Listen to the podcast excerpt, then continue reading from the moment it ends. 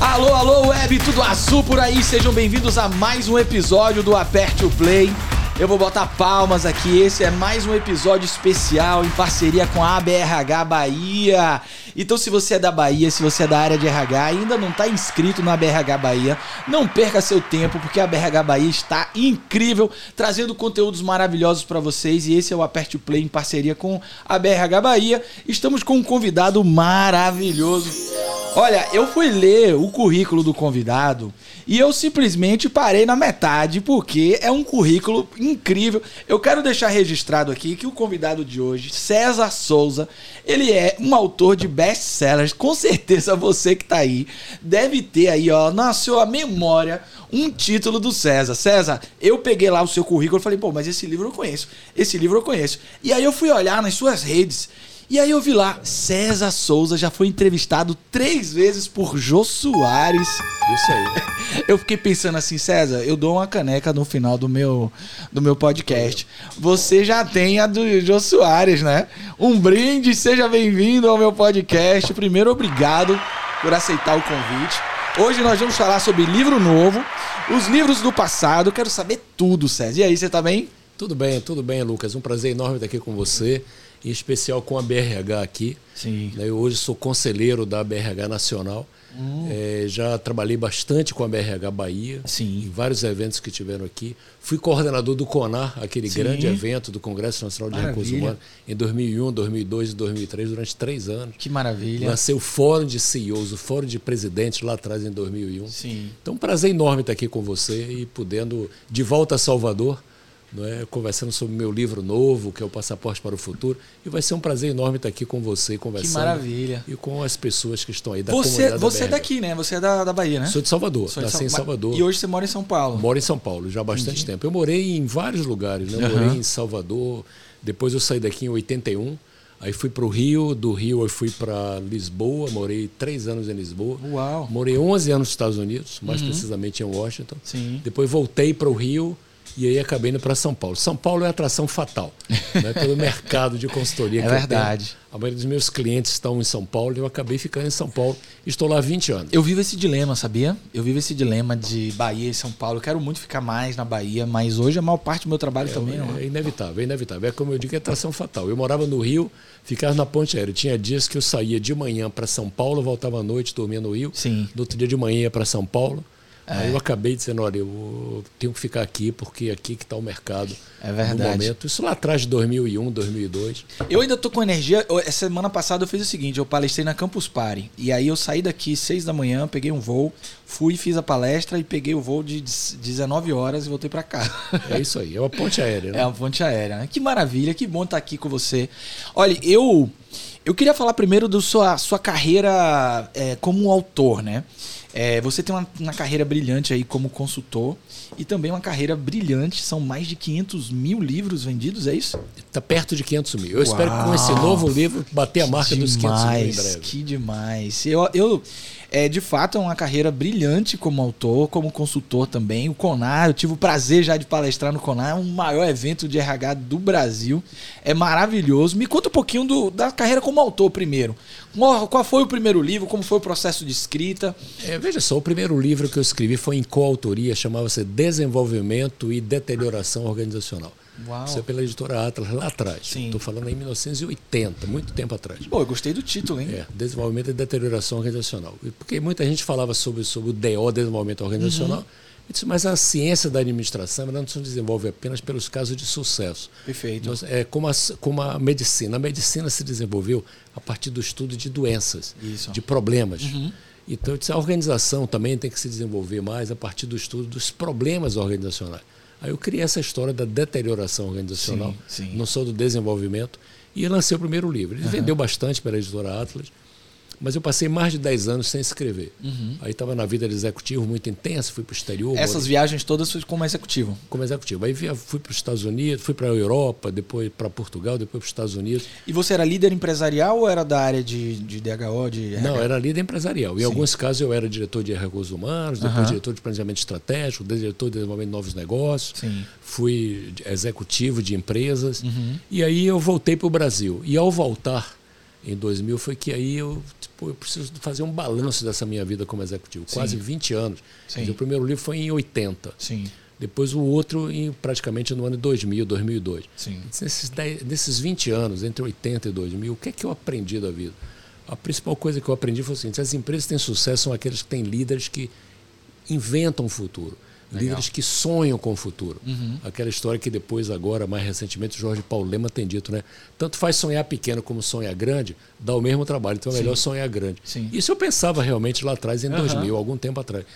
Cara, a história, as histórias de empresas bem-sucedidas que eu conheço, como a Embraer, a Natura, é, Magazine Luiza, na época a Mil, eu conheci esses dirigentes empresariais, né? Uhum. que era o Osiris Silva na época, Sim. Que fundou a Embraer, o, o, o, Edson Godoy Bueno fundou a Mil. Se eu não me engano, tinha uma entrevista sua com o Osiris Silva. Tem, eu fiz entrevistas com ele. Tá? É. Então, com, com o Edson Godoy Bueno da Mil, com a Luiz Helena Magalu, com o, o Luiz Seabra da Natura e uhum. várias outras pessoas que eu vi. Tipo, essas empresas, o pessoal acha que ela já nasceu grande, não, nasceu pequena. Nasceu no coração de alguém que às vezes era um garoto, como o Osiris Silva, começou a pensar na Embraer quando ele tinha 9 anos de idade. Veja só, 9 anos de idade, em Bauru. Ele começou a pensar, eu vou fabricar o primeiro avião de verdade que vai voar no Brasil. Uhum. Porque o Brasil não tinha fábrica de aviões. Sim. Então, e ele fez, ele, ele disse e fez. É. Ele lutou, ele sonhou com aquilo e transformou aquilo numa realidade. Sim. E vários outros, como o Seabra também com a Natura, começou a pensar na Natura quando ele tinha 12 anos de idade. A Luísa Helena, que já existia a Cristaleira, que foi o primeiro nome do Magalu. Sim. O Magazine Luiza era Cristaleira. Cristaleira? Cristaleira, lá em, em, em Franca, 1957. Sim. A tia dela fez um concurso pô, eu não quero cristaleira, eu queria um outro nome. E aí sugeriram Magazine Luiza. Uhum. E ela fez um concurso no rádio lá na época, em 1957. Sim. É um foco no cliente muito grande. E desse sonho, é, ela passou a bola para a Luísa Helena, a Luísa começou a expandir a empresa, Luísa depois para o Marcelo Silva, Marcelo Silva para o filho da Luísa, que é o Fred Trajano, que hoje está no comando da empresa, Sim. transformou na maior varejista do Brasil, uma das maiores da América Latina. Uhum.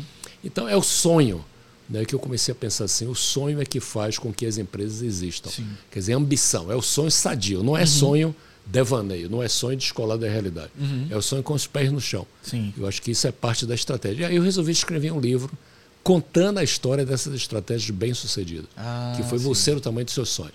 Então veja bem, o livro Você o Tamanho dos Seus Sonhos parece que é um livro de autoajuda.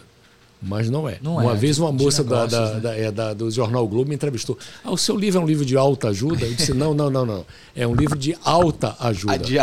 Não é de autoajuda. É verdade. É um livro sobre estratégia empresarial. Uhum. Eu fui feliz em colocar um título que, que... atraiu o interesse das pessoas. Perfeito. E eu escrevi de uma forma lúdica, uhum. de uma forma acessível. Sim. Eu acho que essa, Lucas, é a minha missão, entendeu? É pegar temas complexos, como estratégia, liderança, é, marketing, relações com clientes, Sim. inovação.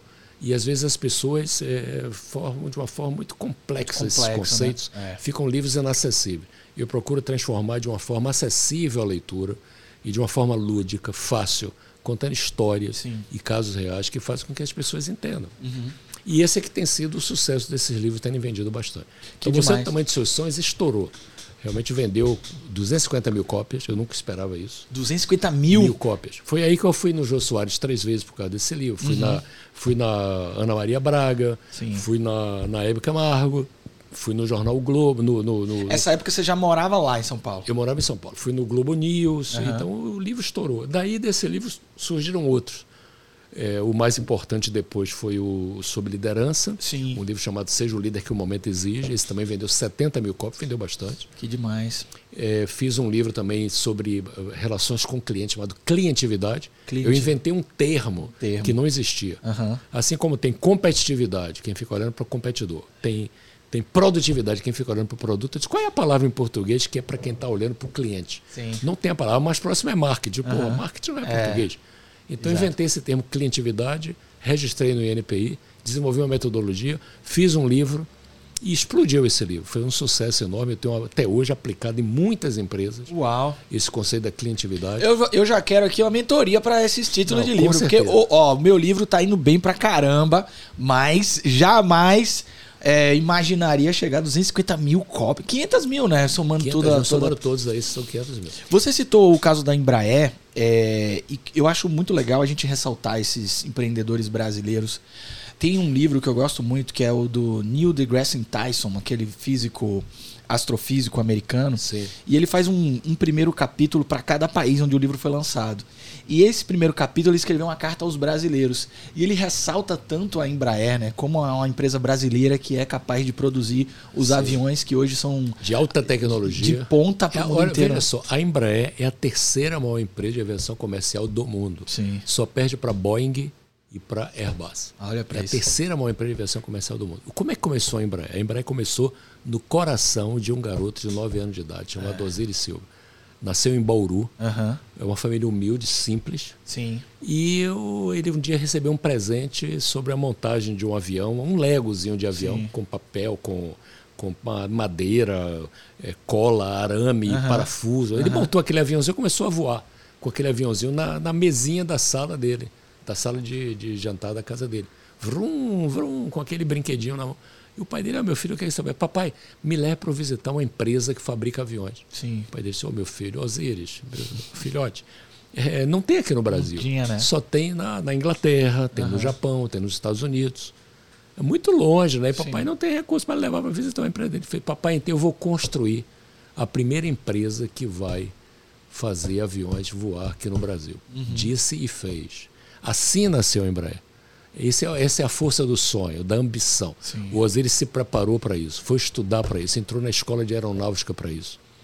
É, lutou bastante para isso. Uhum. O primeiro aviãozinho dele era, era, com sucata daqueles aviões da VASP, da, da Transbrasil. Você lembra disso, uhum, essas lembro, marcas? Lembro. Foi juntando, era, era no martelinho, juntando um pedaço da fuselagem de um, um pedaço do outro. Até que ele desenhou um aviãozinho chamado Bandeirantes. Uhum. E ele fez esse Bandeirante voar. Foi no Campo de Marte, em São Paulo, acho que foi em 1968.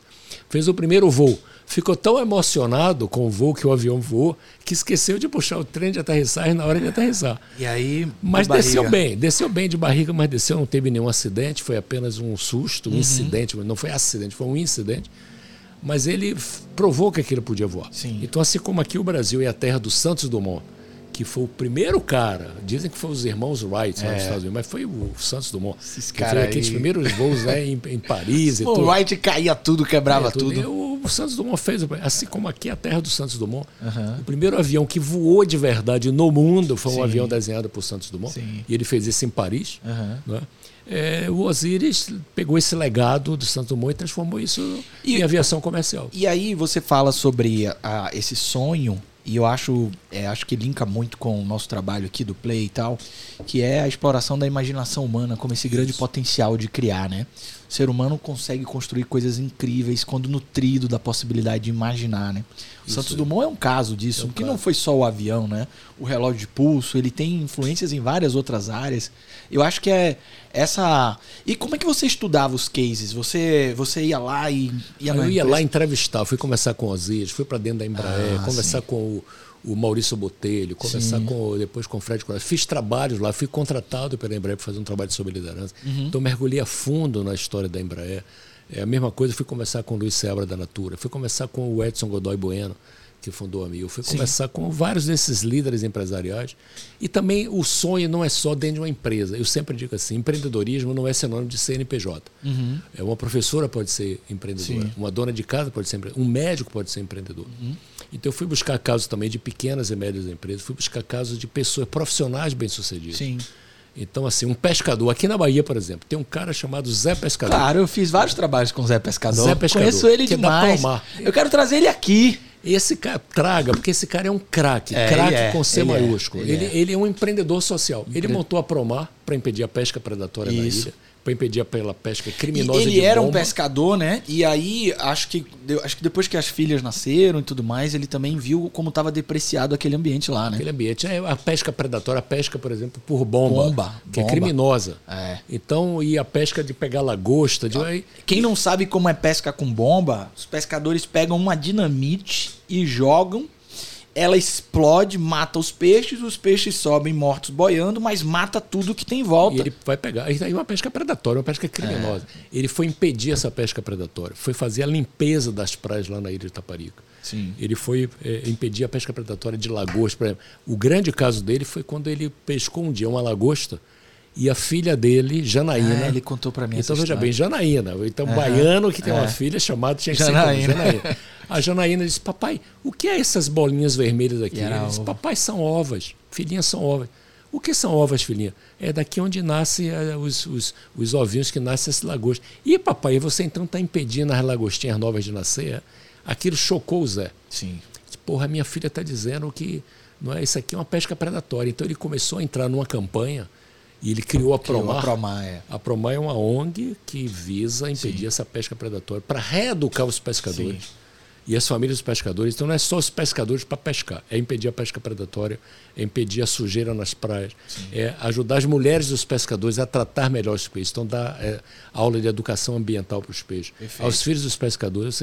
É um trabalho. E hoje ele está envolvido num trabalho de sustentabilidade na Bahia de Todos os Santos. E ele é uma liderança, né? Uma liderança fortíssima. Uma liderança fortíssima. Então eu tenho grande admiração pelo Zé Pescador, chamo ele de meu compadre, ele me chama de meu compadre. Olha que demais. Coloquei ele como personagem desse livro, Você é o Tamanho de Seu Sonho. Então veja, assim como eu coloquei Osiris Silva, o cara que criou a Embraer, o, o, o Luiz Seabra, que criou a Natura, e pessoas desse porte, eu coloquei também o, o Zé Pescador. Tem quantos anos esse livro? Esse livro foi, foi, foi escrito em 2003. 2003. Então ele tem 15, 16 anos. Você sabe que ele pode ser também, agora, a gente fazendo uma leitura, um, um, maravilhoso instrumento de diagnóstico de cultura, né? De cultura, exatamente. De como é que essas culturas se perpetuam, Sim, como é que elas se mantêm, né? Por que, que algumas ficam e por que e outras, outras não. vão embora. É. Então eu fiz esse livro, fiz um livro sobre liderança, esse livro sobre clientividade. E atualmente, quer dizer, mais recentemente, eu escrevi, esse é o meu nono livro agora, chamado é, O Passaporte para o Futuro.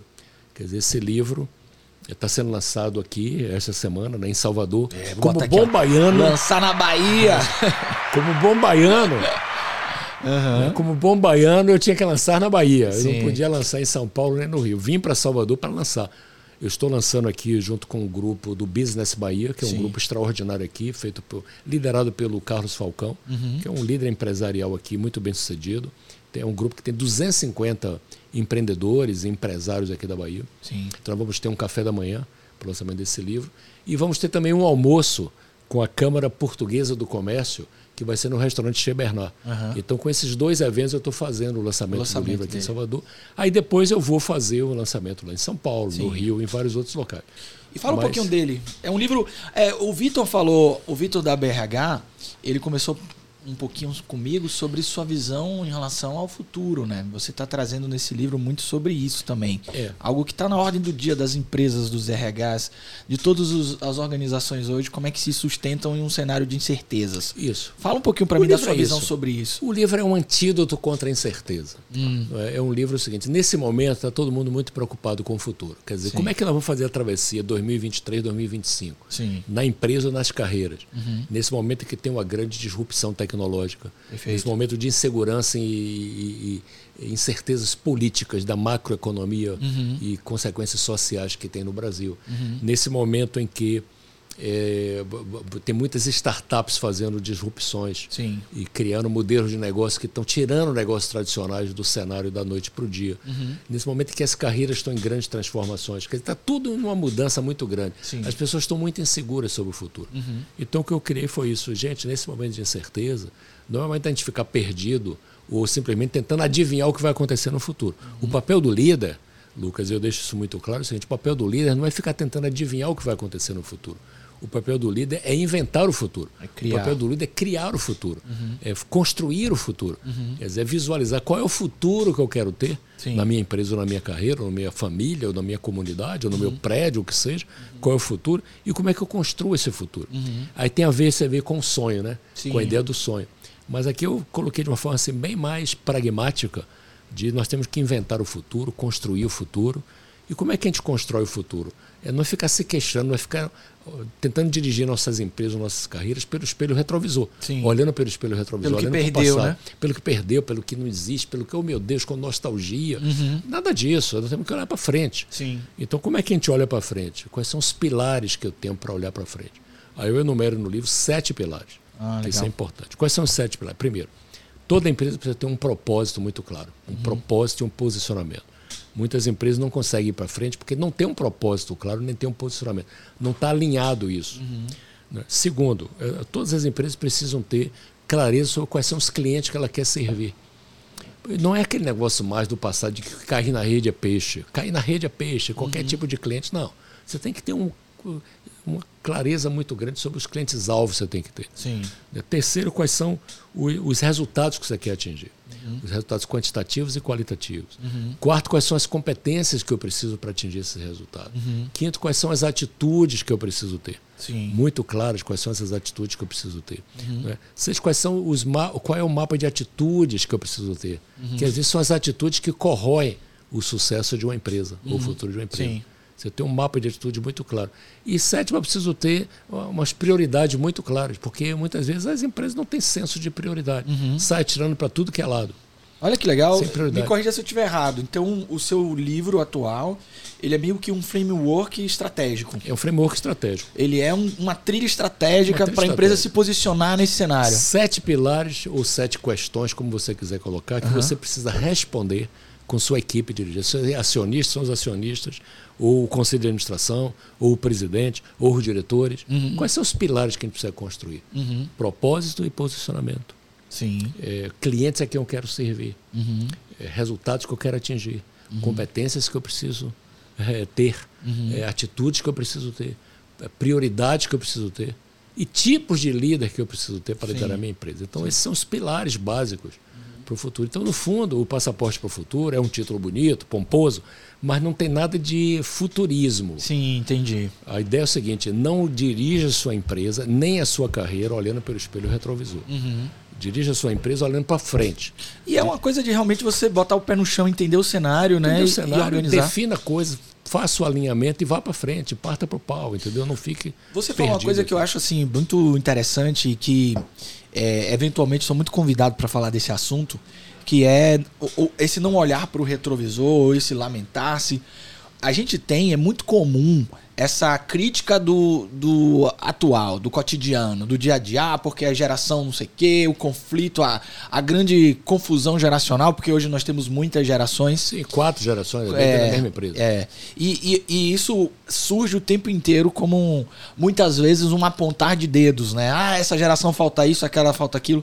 E eu olho por uma ótica muito, muito otimista em relação a isso. Eu acho que a gente tem em todas as épocas, a gente tem críticas a essa curva geracional mas todas elas produzem soluções que nos avançam. Uma Com coisa, certeza. Uma coisa que eu queria te perguntar em, em relação a isso, inclusive, é que a gente está vivendo uma potencial revolução nas relações do que é o trabalho. Por exemplo, com argumentos mais fortes sobre bem-estar e qualidade de vida. Que é muito forte de uma geração que está trazendo e convidando as empresas a falar: olha, olha aqui, ó, a gente não quer mais trabalhar sem entender o porquê. A gente não quer mais trabalhar com modelos coercitivos de relação. Como é que você vê isso? Você que tem esse espectro tão grande de história, como é que você vê isso? Porque há, há não muito tempo atrás ainda se tinham modelos que prosperavam com relações muito coercitivas, né? Com certeza. Não, você está absolutamente correto na sua observação. Primeiro, essas gerações, todo mundo fala, ah, porque nós temos hoje quatro gerações. Sempre existiu. Sempre existiram, né? Pelo menos três, sempre uhum. existiu. Segundo, eu, sinceramente, eu vejo às vezes um mimimi muito grande nas empresas. Ah, Sim. por que isso, por que aquilo? Fica, falta às vezes assertividade, protagonismo, uhum. liderança e olhar para frente. Sim.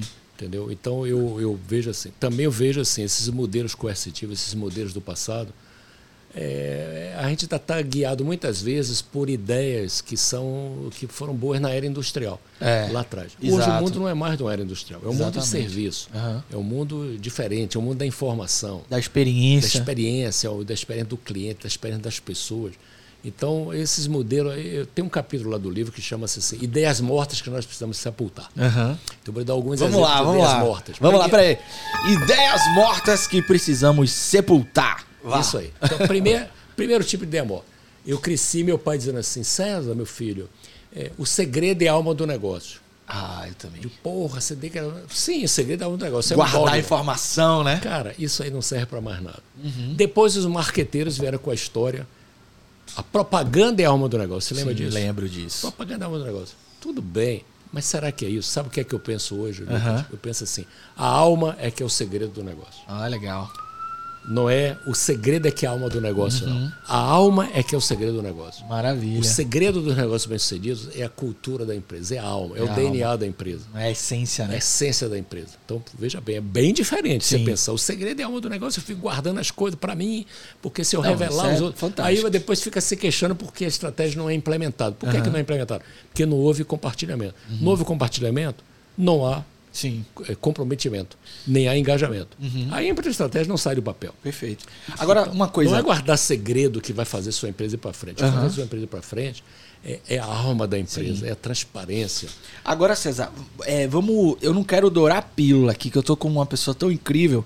A gente às vezes traz uma, uma visão como essa e, e coloca lá, a gente publica nas redes, a gente faz a nosso nossa contribuição para provocar as organizações a serem diferentes. E a gente ouve muito relatos assim: ah, mas aqui na empresa não é assim. Ah, você está falando da grande empresa X. Ah, você está falando. O que, que você vê nessa no médio e pequeno empreendedor? Porque é a mesma coisa, né? Mesma Todo coisa. grande foi pequeno, Sabe né? o que é isso? É defensividade. Uhum. Isso é medo de encarar a verdade. Sim. Isso é uma desculpa para você não agir. Olha. E você dizer assim: ah, na minha empresa, no meu negócio isso não funciona. Uhum. Ah, no meu tipo de empresa, não, no meu porte de empresa isso não funciona. Isso é, isso é desculpa esfarrapada. Olha. Desculpa, entendeu? Eu sempre, quando alguém me diz isso, eu assim, cara, tudo bem, passe bem, sucesso. Uhum. Você não quer enfrentar a sua realidade. Sim. Então continue se enganando. Uhum. Mas eu não vou lhe enganar. Sim. Entendeu? Sim. Eu, eu, continue se enganando. Isso aqui não, não é que na minha. Você, assim, vamos, vamos olhar o que é que precisa ser mudado na sua empresa. Sim. Então, quais são as, quais são as verdades ou quais são as ideias mortas que a gente precisa sepultar? Essa vamos é sepultar, uma. É. Essa é uma. É. Quero sepultar mais aqui. Quer ver outra? Vamos. Quer ver outra? Espremendo fornecedor é que a gente aumenta o lucro da empresa. Ah, essa sepultem logo todo mundo que está ouvindo aí, meus clientes, ouçam essa, a gente precisa sepultar. É, pagar com 90 dias? É, espremendo tá fornecedor. Não, e diminuindo. É 70% daquilo que você propôs. É. Não é espremendo que você aumenta o é. Quer ver outra? É, o patrimônio humano da empresa é sinônimo da folha de pagamento da empresa. Ou é. seja, só quem é funcionário da empresa. Não. não. O patrimônio humano está nos fornecedores. Está no ecossistema. Está no ecossistema, exatamente isso aí. Você está certíssimo. Está no, tá nos distribuidores, nos revendedores. Sim. E assim por diante, entendeu? Isso aí. Para o pessoal de RH, já quem está falando aqui no. Vamos, vamos falar para eles play Para o ABRH Bahia, quer ver uma ideia maior de você apontar?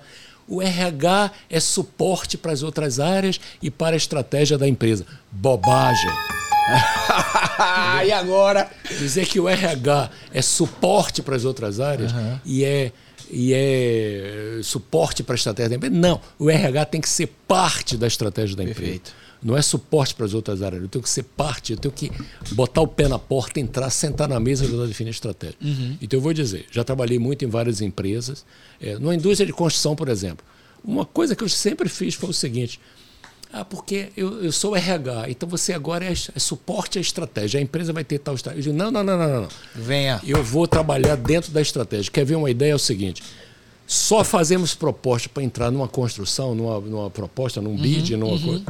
Se eu tiver a equipe pronta para participar desde a proposta da, da, da elaboração da proposta. Sim. Se eu não tiver o cara bom e identificado o líder que vai tomar conta daquele contrato e a equipe vai tomar conta, é melhor eu não entrar na proposta. Entendi. Porque eu vou fazer uma proposta que o departamento de proposta faz. Faz, depois, depois outro cara vai atrás. É. O cara vai se queixar, não, porque as premissas da proposta estavam erradas. Não achei Aí o cara gente. da proposta diz, não, porque o cara que foi lá tocar uhum. é, não soube executar as premissas. Aí começa o rolo e a briga interna, isso é bobagem. Mas aí, César, tem que ter um RH pelo menos forte, é, empoderado, braço direito, empoderado, braço, né? Empoder, braço direito, mas aí a gente tem que, mas ninguém vai esperar que você seja empoderado, você tem que se auto-empoderar. Aí tem duas, duas, eu acho que tem duas duas informações ou duas dicas. Uma é para o indivíduo que está ouvindo aqui a gente, que é o RH, essa pessoa, que às vezes é um analista, um coordenador, se empodere.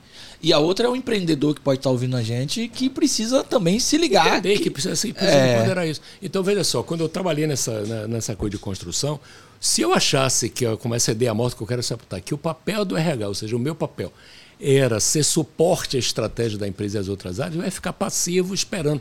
Qual é a estratégia? Aí eu ia dar ideias aqui. Não.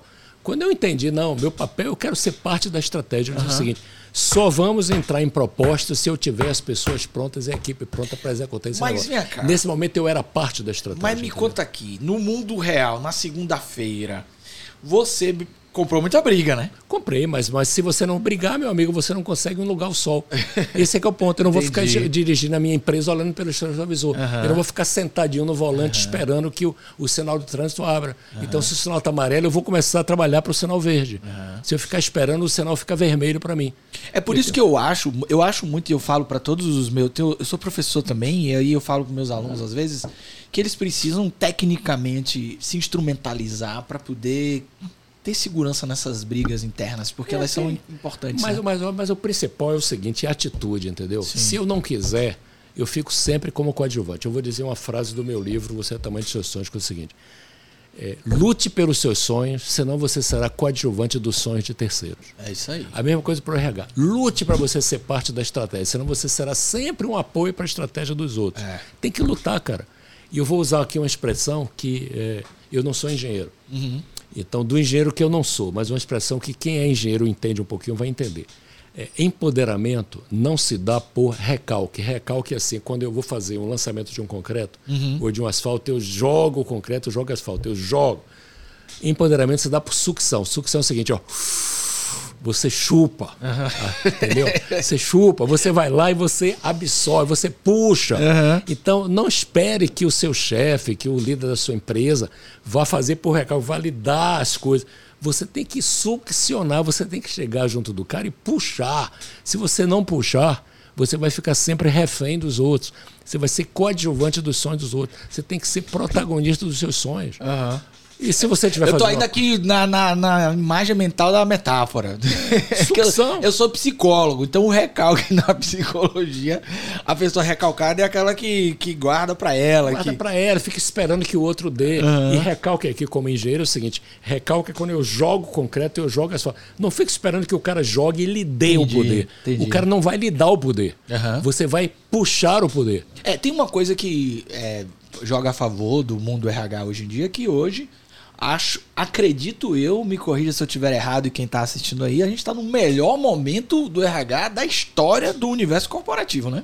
Sim. É o momento em que todos os holofotes, os orçamentos, tudo olhou para essa direção. Depende das pessoas. Depende, é. Mesmo numa indústria, a indústria está mudando para ser uma empresa de serviço, serviço sempre vai depender das pessoas. Sim. Agora, às vezes, o RH fica inibido é, por um problema de atitude, fica esperando que o chefe dê poder. O chefe não vai lhe dar poder, você tem que brigar pelo poder para ter uhum. seu protagonismo. Uhum. Então, por exemplo, nesse mundo de tecnologia que a gente está, Muitas vezes o cara vem de TI, de tecnologia, e tenta botar a tecnologia. Porra, você RH tem que brigar o seguinte: a tecnologia tem que ficar a serviço das pessoas, cara. Sim. A tecnologia tem que ser a serviço dos clientes. Eu não posso que. As pessoas não vão ficar reféns da tecnologia. Nem o cliente vai ficar refém da tecnologia. Então é o seguinte: fique no seu lugar. Tecnologia é uma ferramenta para mim que Isso eu já nasci pessoas. Ó. Eu tenho... Hashtag um SAP amigável agora. Mas já tem, já tem. É, acho que isso aí é importante, a gente brigar pelas nossas coisas. Se eu ficar inibido, quietinho, esperando que o meu chefe bonzinho venha e me dê mais poder, eu não vou ter nunca poder. Sim. Eu tenho que brigar por esse poder. Depende das minhas intenções.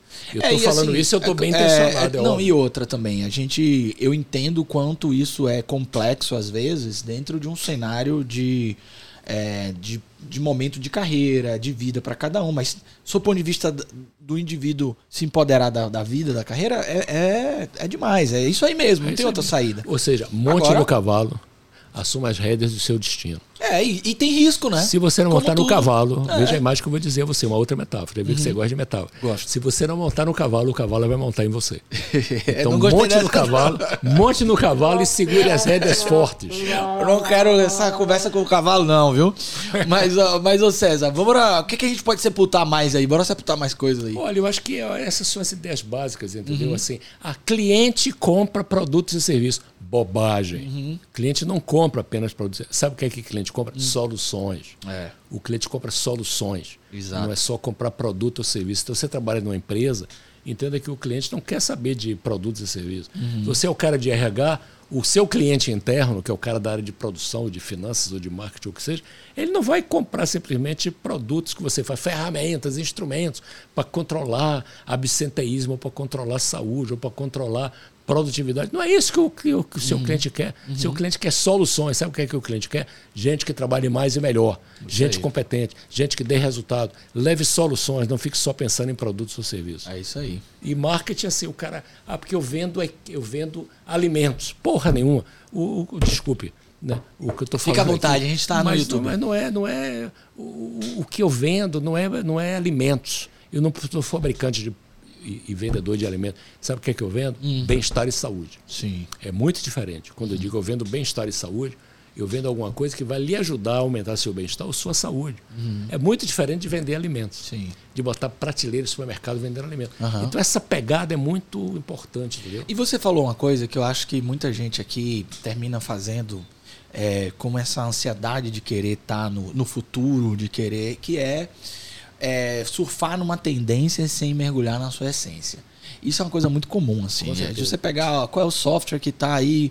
É, a gente vê, por exemplo, na área de RH, uma, uma avalanche, porque a área de tecnologia também começou a dialogar cada vez mais com a área de RH. Uma avalanche de soluções que nem sempre produzem uma experiência positiva e que aparentemente são é uma solução no futuro, mas na verdade ela está criando uma experiência ruim e lá na frente vai a gente vê as pessoas às vezes não estão atentas a ouvir as pessoas, né? E a gente vê uma série de reclamações de algumas ferramentas e ninguém faz nada. Exatamente. Ninguém Você faz está nada. absolutamente correto para o seu diagnóstico, a sua percepção. E eu vejo a mesma coisa. Uhum.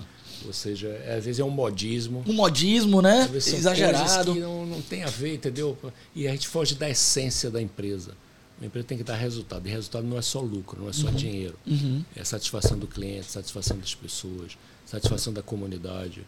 E também, obviamente, maior produtividade, maior receita, Sim. menor custos. Uhum. Então a gente tem que estar sempre buscando o seguinte: quando alguém vem, ah, porque eu estou com uma ideia aqui, uma ferramenta, um instrumento, eu faço três ou quatro perguntas. Pergunta número um essa ferramenta, cara, ou essa ideia brilhante sua, vai aumentar a minha receita? Ah, não, não, não. Tá bom. Primeiro teste não passou, não vai aumentar uhum. a minha receita. Segunda pergunta, vai, aumentar, vai diminuir meus custos? Ah, não, não, não, não. não. Pô. Terceiro, vai mitigar meus riscos? Eu tenho riscos uhum. financeiros, ambientais, vai diminuir meus riscos? Vai diminuir meus custos? Vai aumentar a minha receita? Uhum. Ah, não, eu digo então não serve. Então pode ser sua ideia brilhante, leve para o concorrente. Uhum. Essa ideia brilhante aqui, se não aumenta a minha receita, não diminui meu custo, não mitiga meus riscos, uhum. não me serve. Uhum. Agora, se você traz uma ideia, ou uma ferramenta, ou um software, ou o que seja, uhum. que aumenta a minha receita, isso eu quero. Sim. Ninguém é idiota. Eu quero. Uhum. É, vai diminuir meu custo, eu quero. Uhum. Vai mitigar meu risco, eu quero. Aí sim é brilhante. Grande contribuição. Vou lhe promover, Lucas. Que você está me trazendo um negócio que vai aumentar minha receita, ou diminuir meu custo, ou, aumentar, ou diminuir meu risco. É. Agora, se o que você está me trazendo não faz nenhum disso, nada disso, é, você está aqui, entendeu? No mimimi, trazendo coisas e é, ideias e, que, não, que não trazem resultado. E eu acho que isso tem uma coisa também. A gente está vivendo um momento particularmente interessante, que é a gente teve um boom das startups. E aí a gente teve uma chuva de investidores trazendo uma injeção de ânimo em muitos empreendedores, em muitas empresas. E agora, de dois anos para cá, a gente está vendo que é, a torneira começou a ser fechada. E muitas startups vêm sendo cobradas de terem rentabilidade, de rentabilizar. Muitas empresas que é, tinham o que você falou, né, colocaram ao marketing como a alma do negócio. E aí elas foram colocadas numa situação em que elas precisavam diminuir suas estruturas. E aí a área de RH, que era para ter feito um trabalho maravilhoso, falhou, porque a gente tem ouvido muitos relatos de pessoas sendo desligadas de formas inadequadas, é, processos que chegam por e-mail. E às vezes é uma falta de realmente de estar tá posicionado dentro da estratégia do negócio, né? Porque são nos momentos de crise que a gente vai ver o que de fato é valor para aquela organização. Você percebe isso também nas empresas que você circula? Percebo isso com toda clareza. Tá absolutamente e agora a gente está vendo as big, as big techs estão demitindo agora. Pra caramba, né? Pra caramba. E agora que a gente vai ver se realmente tem é, práticas. Chegou o momento da verdade, né? É. Porque elas incharam com ideias mirabolantes, só que ideias que não estão trazendo resultado para os seus clientes. Uhum. Quer dizer, uma Big Tech que oferece soluções para certos clientes, ela vive dos clientes. Sim. De clientes B2B, né? De outras uhum. empresas que compram aqueles produtos das Sim. Big Tech. e estão vendo que aquilo não está tendo a valia que deveria ter. Que no uhum. início do modismo todo mundo, ah, vamos comprar, vamos comprar. Só que essas compras que fizeram não produziram resultados. Sim. E agora chegou a hora da verdade. Eu, pessoalmente, sou como investidor hoje, através de um grupo chamado BR Angels, que, é um grupo que foi criado por uma série de executivos, um grupo de executivos em São Paulo.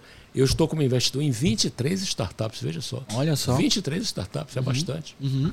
Não é muito dinheiro que eu coloco. Algum HR A BRH vai lançar Sim, agora aí um com movimento de inovação para empresa na área de saúde, na área de educação, na área de RH, na área de, de, de, de, de, de logística, na área de construção, eh, na área de infraestrutura, na área de inteligência artificial, na área de de tudo, de marketing Legal. digital, tudo. Temos 23 startups. Uhum. Já fizemos a saída de algumas. Sim. Com valores assim, quatro vezes maior do que o que a gente investiu no início. Sim. Fantástico. O caso... Outras estão ali. Eu acho assim, a gente escolheu bem as nossas startups. Eu, eu, pessoalmente, ajudei a analisar cerca de 900 startups nos últimos dois anos. 900 Olha. startups.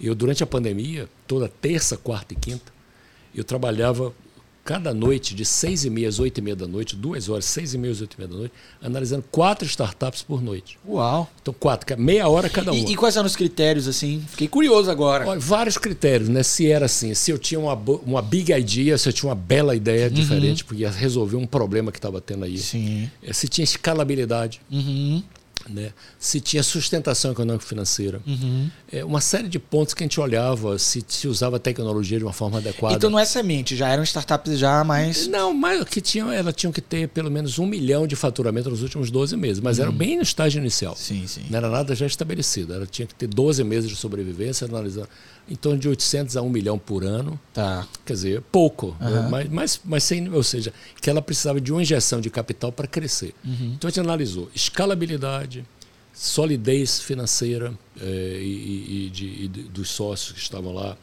É, a ideia, se era uma ideia que ia resolver um problema realmente latente. Uhum. Vários critérios assim. Mas sabe qual foi o maior critério que a gente passou a usar? Sim. Quem é o jockey? Em vez de apostar no cavalo, a gente queria apostar no jockey, ou seja, no cavaleiro. Né?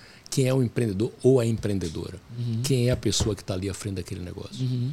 Esse era o critério principal eu sempre, quando eu joguei muito essa ideia, eu usei uma imagem que foi o seguinte: gente, vamos supor que a gente tenha dois carros da Mercedes numa corrida de Fórmula 1. Uhum. Mercedes é uma das melhores escuderias do mundo. Dois carros iguaizinhos da Mercedes. Em um vai sentar Lee, Lewis Hamilton. Uhum. No outro vai sentar Rubinho Barrichello. Uhum. Com todo respeito ao Rubinho Barrichello. Uhum. Se os dois carros são iguais, um senta o Lewis Hamilton e o outro senta o Barrichello, em qual carro você vai apostar? Eu apostaria no momento do Hamilton. Não é isso? Então esse é que é o ponto, é óbvio. É, eu, eu, quando eu vou no jockey, eu não aposto no cavalo, eu aposto no cavaleiro. Entendi. Quem é o, quem é o jockey. Né? Então, com isso, quero dizer o seguinte: nós temos que valorizar não é só o negócio, temos que valorizar quem é o empreendedor. Porque um bom empreendedor, se o negócio começa a dar errado, ele vai mudar a linguagem que a gente usa, startup é pivotar. Uhum. Ele vai pivotar, pivotar rapidamente aquilo ali. Ele vai mudar aquele negócio dele, vai ajustar, vai fazer. Se o cara é ruim, cara, o, negócio, o melhor negócio do mundo na mão de um cara ruim acaba morrendo. Uhum. Se o cara é bom, o negócio mais ou menos acaba dando certo, porque Sim. ele vai encontrar o caminho. Sim, sim. Então, um dos critérios é esse aqui. Então, eu analisei legal. cerca de 900 startups, cara, ao longo de dois anos. Que legal. Foi minha, minha, minha pandemia. Uhum. É, quem não gostava muito era minha mulher. Mas porque toda de terça, quarta e quinta, seis e meia, oito e meia da noite, eu estava ali. estava lá estudando essas startups. Junto com os caras, fazendo Entendi. apresentações, discutindo até e tal. E a gente acabava recomendando e ia para uma assembleia, para um plenário e tal. Acabamos decidindo investir em 23 startups desse uhum. grupo, de 900. Veja Uau. que é um funil muito grande. É. Mas são startups que hoje estão dando certo. Eu não, sobre essas eu não tenho nenhum receio. Sim. Né? Agora, teve muito, como se diz, passou muita boiada uhum. naquela porteira ali. Muita sim, empresa sim. que era mais ou menos, com ideias meio soltas é, entrou um modismo, não, porque é inovador, é tecnologia, é startup, é um cara isso. Ou seja, tudo sobre pessoas no final, né? Investe depois dá errado. É, tudo sobre Mas as pessoas. A gente conseguiu não? encontrar um bom caminho nisso aí. Olha que demais. Oh, então você, além de escritor, consultor, professor, é, empreendedor, você é investidor de startups. Investidor de startups. Sou também Nossa, pai de família. Pai de família, né? Tenho três filhos, tenho uma mulher, tenho uhum. cuido bem da minha família, sou, procuro ser um bom cidadão. É isso aí. Não é, é fácil, mas é, procuro encontrar um equilíbrio essas diferentes dimensões da minha vida. E, e me fala um pouquinho, com tanta vivência cultural de tantos lugares, é, você deve ter uma, um certo olhar de vários ecossistemas. Morou fora, morou na Europa, morou nos Estados Unidos e tal. E a gente vê aqui na Bahia, por exemplo, uma diversidade muito grande de momento empresarial. A gente tem desde de empresas que têm uma infraestrutura de pessoas robusta, estratégica e tal, até empresas que ainda são muito incipientes. Daquele modelo do empreendedor que sabe do ofício, mas não sabe de gestão. Que dica você pode dar e como é que o seu livro poderia ajudar essas pessoas a entender o. Olha, eu acho que a palavra propósito, né, que eu falei aqui no início, assim, uhum. assim, para mim, quando a gente olha para o futuro, um dos sete pilares de qualquer negócio do futuro, ou de um país, ou de um estado, ou de uma cidade, ou de uma comunidade, ou de uma empresa, ou de uma família, ou de uma carreira de uma pessoa, o primeiro ponto chama-se propósito. Uhum. Então, assim, eu olharia assim, Bahia, qual é o propósito que nós temos? Aí eu acho o seguinte: qual é a vocação que nós temos na Bahia? Então eu diria o seguinte: quais são as coisas que eu acho que no futuro darão certo na Bahia? Primeiro, a Bahia pode ser um polo de saúde como poucos no mundo. Pelo clima, Sim. pelo histórico que tem aqui de coisas de medicina. Nós temos assim grandes mestres em coisas de medicina que saíram daqui. Olha que legal, e, e é verdade, a gente tem um mercado. Quando você olha o Cimar Coutinho, quando você olha outros luminares da área uhum. de medicina, o uhum. clima que tem aqui. É assim, como na Flórida, nos Estados Unidos. Estados Unidos é um país que tem várias coisas, então, obviamente tem Texas, tem Nova York, tem não sei o que lá, Califórnia, mas você chega assim, na Flórida é um, é um hub de inovação na área de saúde. Sim. Porque o clima ajuda, porque muita gente foge do frio, vai para lá, gente rica, não sei o que lá, e tem muitas coisas de saúde na Flórida. Uhum. É como Portugal também começou a se desenvolver para isso. Sim. Né? Eu acho que a Bahia tem muito a ver com saúde. Uhum. A Bahia poderá ser um polo extraordinário de saúde. Sim. Na área de educação, a Bahia pode ser um polo extraordinário. Por quê? Porque a educação aqui, a Bahia tem um DNA de, de, um, de uma miscigenação muito grande Cultura, cultural. né? Da África, da América Latina, da Europa, de várias coisas ao tem mesmo tempo. Tem uma história, tempo. né? Tem toda uma história aqui, tem uma coisa aqui fantástica Sim. que a gente tem que capitalizar. Então a Bahia pode ser um polo de educação fantástico. Eu, eu, vejo com naturalidade gente vindo do Peru, do Equador, da Colômbia, do México, da Argentina, de outros lugares do Brasil, estudar na Bahia, Sim. se eu tiver boas, bo, bons sistemas educacionais aqui na Bahia. Uhum. Porque, de novo, o clima ajuda, Sim. é um lugar agradável de se viver, é um lugar que, comparado com outros ainda do Brasil, não é tão caro. Podia ser um bom roteiro universitário, né? Pode ser um bom roteiro universitário. Então a Bahia pode ter. A Bahia tem um polo cultural fantástico, isso aí Ah, é, óbvio. É, Deixa eu ver uma olhada e falar cultura, né? entretenimento e cultura mas ainda é um entretenimento cultura muito assim de shows e eu não De penso evento, só em né? shows de eventos não eu penso aí de é, de formação de pessoas na área cultural Sim. e na área de entretenimento a Bahia pode ser um polo de entretenimento Você falou do Zé Pescador, eu acho terrível como a gente não tem uma coisa do mar aqui tão. claro eu, eu poderia ter aqui um dos maiores Nossa, aquários é, da América Latina por um exemplo cenário gigante. assim como eu tenho na na, na, é, na Flórida assim como eu tenho na, em Portugal É. Assim como eu tenho alguns lugares, eu não tenho aqui um negócio, um Exatamente. aquário. Eu não é. tenho um aquário, eu tenho uma coisa de Eu música. sou um mergulhador amador e eu sinto falta disso. Falo, De música, de entretenimento, de coisa. Então, eu- agora, o que é que eu estou querendo dizer com isso? A vocação da Bahia é muito mais de serviços. Uhum. É muito mais do intangível. Sim. É muito mais de saúde, educação, entretenimento, cultura, é a vida marítima, hotelaria, serviços, restaurante, tudo isso. Centro gastronômico, que nós já temos uma base aqui, mas poderia ser muito mais. Entendi. Quando você olha hoje, qual é o maior centro gastronômico hoje da América Latina, um dos maiores? O Peru. Uhum. Peru, cara, em Lima. Alguns dos melhores restaurantes do mundo estão em Lima, no Peru. Ainda quero ir lá comer Pois é, quando você olha aqui, um ceviche peruano. Bahia, quando você olha aqui, o que é que poderia ser? Uhum. Entendeu? Muito mais. Com todo esse, esse marzão aqui, não sei quantos mil quilômetros de mar, Sim. toda essa coisa de pescado, eu poderia pegar toda essa cultura afro, europeia, Sim. baiana, cultural e transformar isso em um centro fantástico. Mas tudo isso passa pela formação das pessoas. Né? Faça, mas eu acho assim, tem uma questão de propósito e prioridade, entendeu? Entendi. Então qual é a vocação? Então eu acho que a vocação é muito mais isso do que uma vocação industrial. Hum, Às vezes eu sim. vejo a Bahia gastando dinheiro, investindo em projetos industriais Entendi. que acabam criando pouco emprego, não tem tanta relevância, Entendi. muito mais difícil de arrancar, com um investimento muito maior, com incentivos fiscais e tributários muito grandes, Uhum. quando eu acho que a vocação está muito mais no serviço Entendi. e nessas coisas intangíveis Uhum. E é a questão de escolher onde é que é, onde é que é, onde é que eu impacto é vai, melhor. Qual é a minha estratégia? Energia, né? Qual é a minha estratégia? Qual é o meu propósito? Qual é a minha prioridade? A Bahia eu quero ser o quê? Uhum. Se eu quero transformar a Bahia num polo industrial, eu vou investir bastante, eu não sei que tipo de resultado eu vou ter. Entendi. Mas eu tenho certeza se eu investir na Bahia em termos de saúde, educação, cultura, entretenimento, já tem lazer, uma, um lastro aí. É, né? eu, eu, posso transformar isso aqui num polo, o polo mais importante do Brasil e da América Latina nesses pontos, entendeu? E fazer Legal. aqui um ponto de convergência enorme de turismo. Fiquei feliz para essa semana de ver que estão pensando em construir o aeroporto do descobrimento em Porto Seguro, uhum. um novo aeroporto que estão pensando em fazer em Porto uhum. Seguro, com voos diretos para a Europa. Isso aqui é gol de placa. É. De Porto Seguro direto. Esse tipo de coisa eu acho que surte muito mais efeito. Sim. Porque eu injeto capital aqui dentro. Sim. Se eu boto uma linha direta, um aeroporto que eu tenha voos de Portugal, Espanha, Itália, etc. e tal, Alemanha, direto para Porto Seguro, eu vou injetar dinheiro aqui uhum. na economia uhum. de pessoas que vêm consumir isso aqui. Sim, sim. É muito mais do que se eu criar uma fábrica em Porto Seguro. Não, e a gente tem uma história de cultura assim que é maravilhosa, né? Ou seja, a vocação da Bahia está no intangível. É.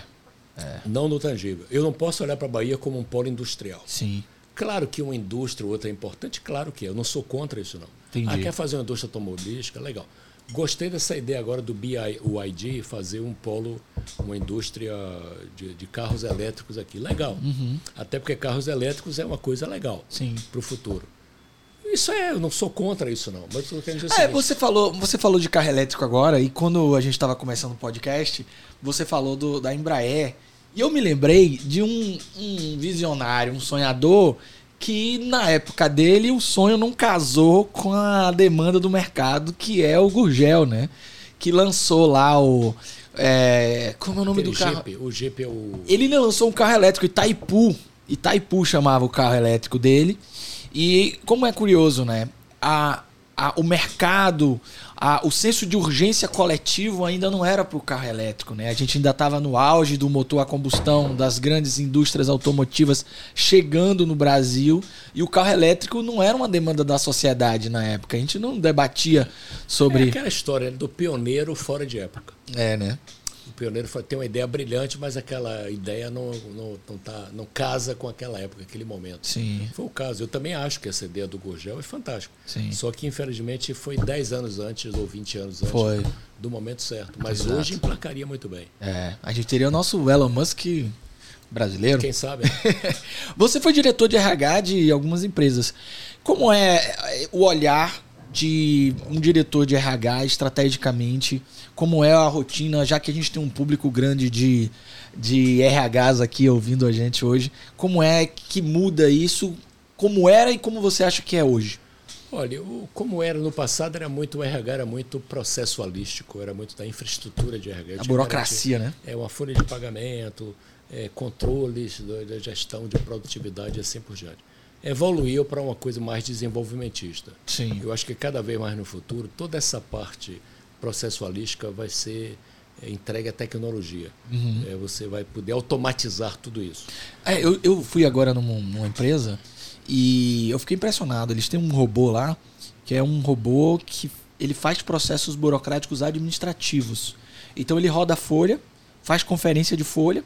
Se você quiser, você pode assistir ele fazendo isso. Ele é, um, ele é uma aplicação, né? E ele faz tudo em coisas que uma pessoa levaria, sei lá, algumas horas para fazer, ele faz em segundos. Segundos, é. é impressionante, né? É, eu acho que tudo isso pode ser automatizado. Uhum. Acho que o papel do RH será cada vez menos é, dessa processualística. Certo. Mas tem que garantir essa infraestrutura. Uhum. Porque não adianta eu querer ser desenvolvimentista, desenvolver pessoas e não ter uma folha de pagamento que corra no dia. com confiabilidade, esse, né? Com confiabilidade, com credibilidade. Então, eu tenho que garantir essa infraestrutura para poder desejar é, trabalhar na lado do desenvolvimentismo. Mas eu acho que cada vez mais o papel do RH será do lado do desenvolvimento do ser humano.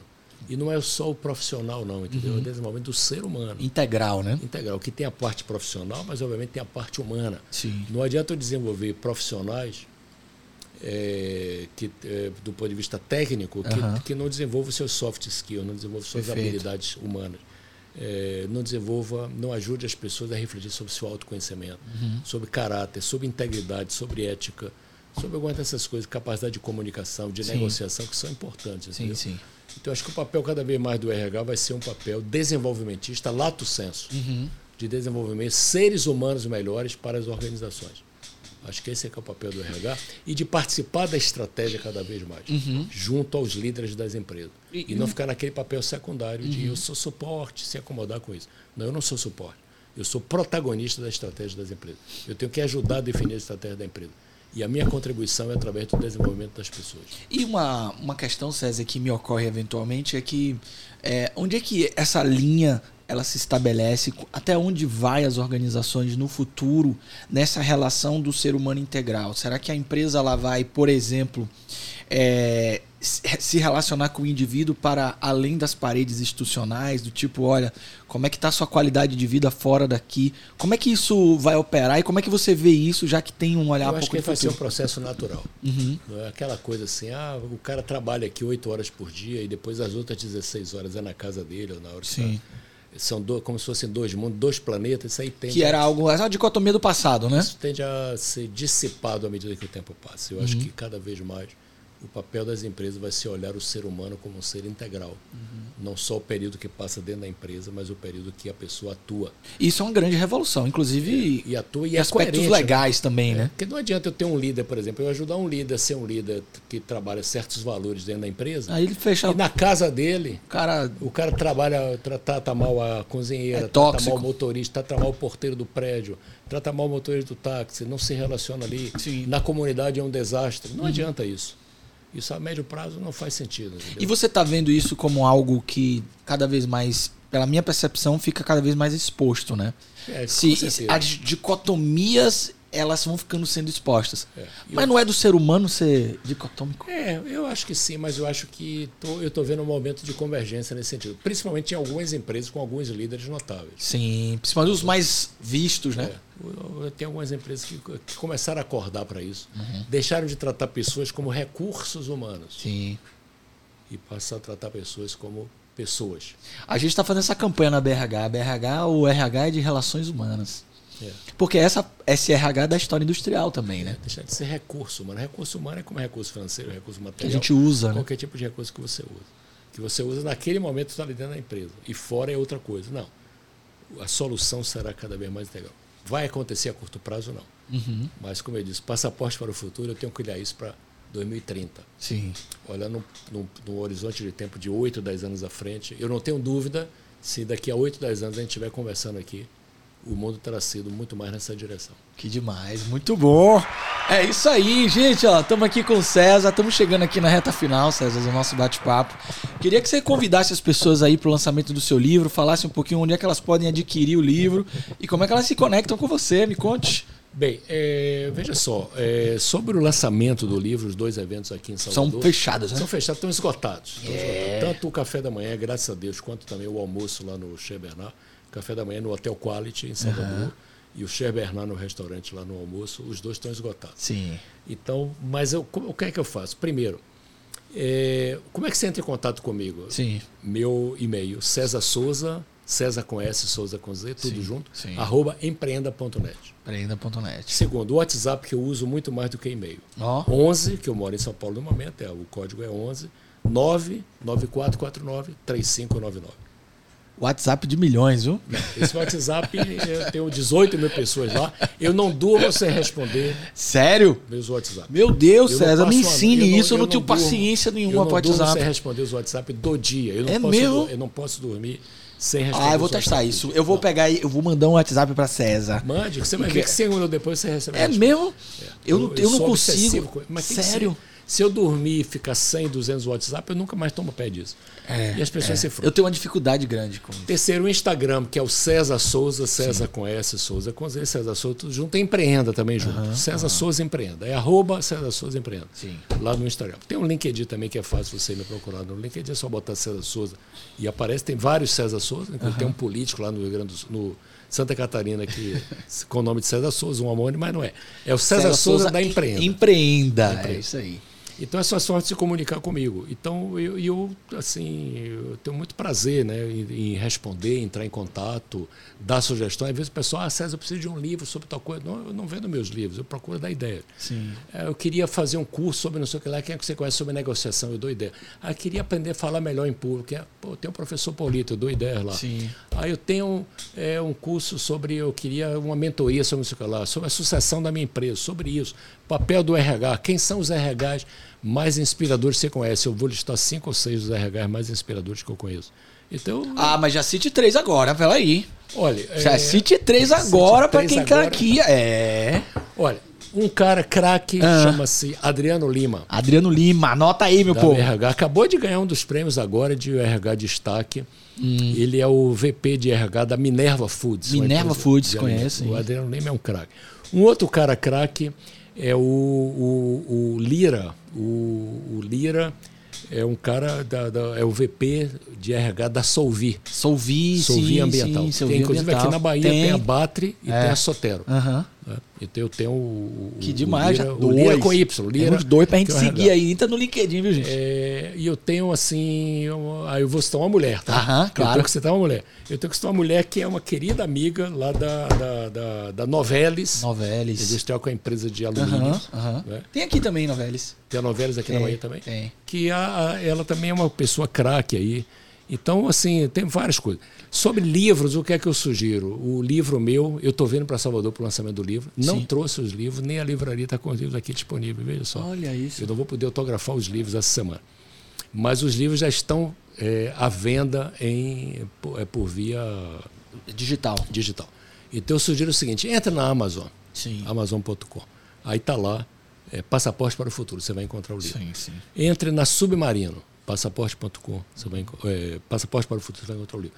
E entre na editora Record, que é a editora que fez o lançamento do meu livro. Você pode comprar diretamente na editora Record, na Submarino ou na Amazon. Você entrar lá no site, você vai encontrar, cada um tem o seu link, mas sempre colocar, entrar nesse, colocar o nome do livro. Perfeito. Vai saltar os olhos lá e a forma que a gente tem de. Perfeito. Tá bem? Que honra, minha gente. É isso aí. Vamos ficando por aqui nesse episódio do Aperte o Play. Esse é um episódio especial patrocinado aí em parceria com a BRH Bahia. Se você gostou, se inscreve aqui, escreva seus comentários, mande para quem você acha que vai ser impactado positivamente pelo nosso podcast. A gente está construindo cada vez mais conhecimento para vocês. E esse é o bilhete de hoje. Eu vou ficando por aqui. Aperte o Play junto comigo. Entre nas nossas redes, compartilhe e nos vemos no próximo próximo, aperte o play. Fui! Até mais!